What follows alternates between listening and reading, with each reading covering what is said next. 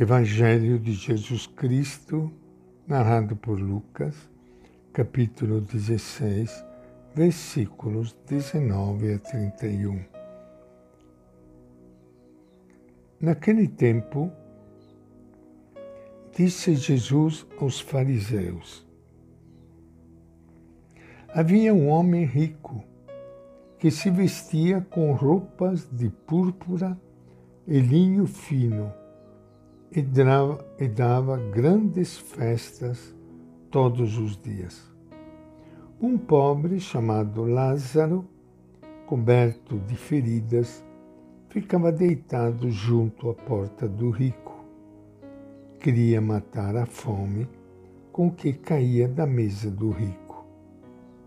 Em vez disso, até os cães vinham lamber-lhe as feridas. Aconteceu que o pobre morreu e foi levado pelos anjos para junto de Abraão. Também o rico morreu e foi enterrado na habitação dos mortos, entre tormentos. Ele ergueu os olhos e viu ao longe Abraão e Lázaro ao lado dele. Então gritou: Pai Abraão, tenha piedade de mim. Mande Lázaro molhar a ponta do dedo na água para me refrescar a língua, porque estou atormentado nesse fogo. Abraão respondeu: Filho, lembre-se de que você recebeu seus bens durante a vida e Lázaro, por sua vez, desgraças. Agora, aqui ele é confortado e você é atormentado. Além disso, existe entre nós e vocês um grande abismo, de modo que os que querem passar daqui para junto de vocês não conseguem nem atravessar daí até nós. Ele insistiu. Eu lhe peço então, Pai, que o mande à casa de meu pai, porque eu tenho cinco irmãos. Que Lázaro os alerte, para que não venham também eles para este lugar de tormento. Abraão respondeu: Eles têm Moisés e os profetas que os escutem. Ele disse então: Não, pai Abraão, mas se alguém dentre os mortos for até lá, eles se converterão. Abraão lhe disse: Se não escuta nem a Moisés, nem aos profetas, ainda que alguém ressuscite dos mortos, eles não se convencerão. Esta é a palavra do Evangelho de Lucas. É com grande alegria que nos encontramos mais uma vez na leitura do Evangelho, no encontro com o nosso Mestre, que hoje nos fala com esta parábola bonita do rico e do pobre Lázaro. Acho que esta palavra todos vocês conhecem. Quero saudar a todos vocês que estão me ouvindo, podendo experimentar juntos o que se passa no coração do nosso Mestre, olhando também para a nossa vida e a nossa realidade. A parábola parece narrada para nós. Jesus fala de um rico poderoso.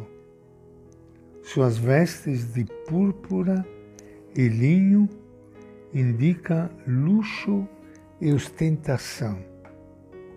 Sua vida é uma festa contínua sem dúvida pertence a esse grupo privilegiado que vive em Tiberíades, em Séforis ou no bairro rico de Jerusalém, são os que possuem riqueza, têm poder e desfrutam uma vida luxuosa. Bem perto, junto à porta de sua mansão, está estendido um mendigo não está coberto de linho e púrpura, mas de feridas repugnantes. Não sabe o que é um banquete. Não lhe dão do que cai da mesa do rico. Só os cães de rua se aproximam para lamber-lhe as feridas.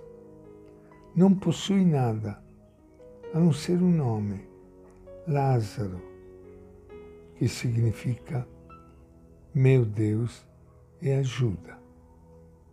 A cena é insuportável. O rico tem tudo, não precisa de nenhuma ajuda de Deus, não vê o pobre, sente-se seguro, vive na inconsciência. Não se parece conosco? Lázaro, por sua vez, é um exemplo de pobreza total. Doente, faminto, excluído, ignorado pelos que o poderiam ajudar. Sua única esperança é Deus. Não se parece com tantos milhões de homens e mulheres mergulhados na miséria?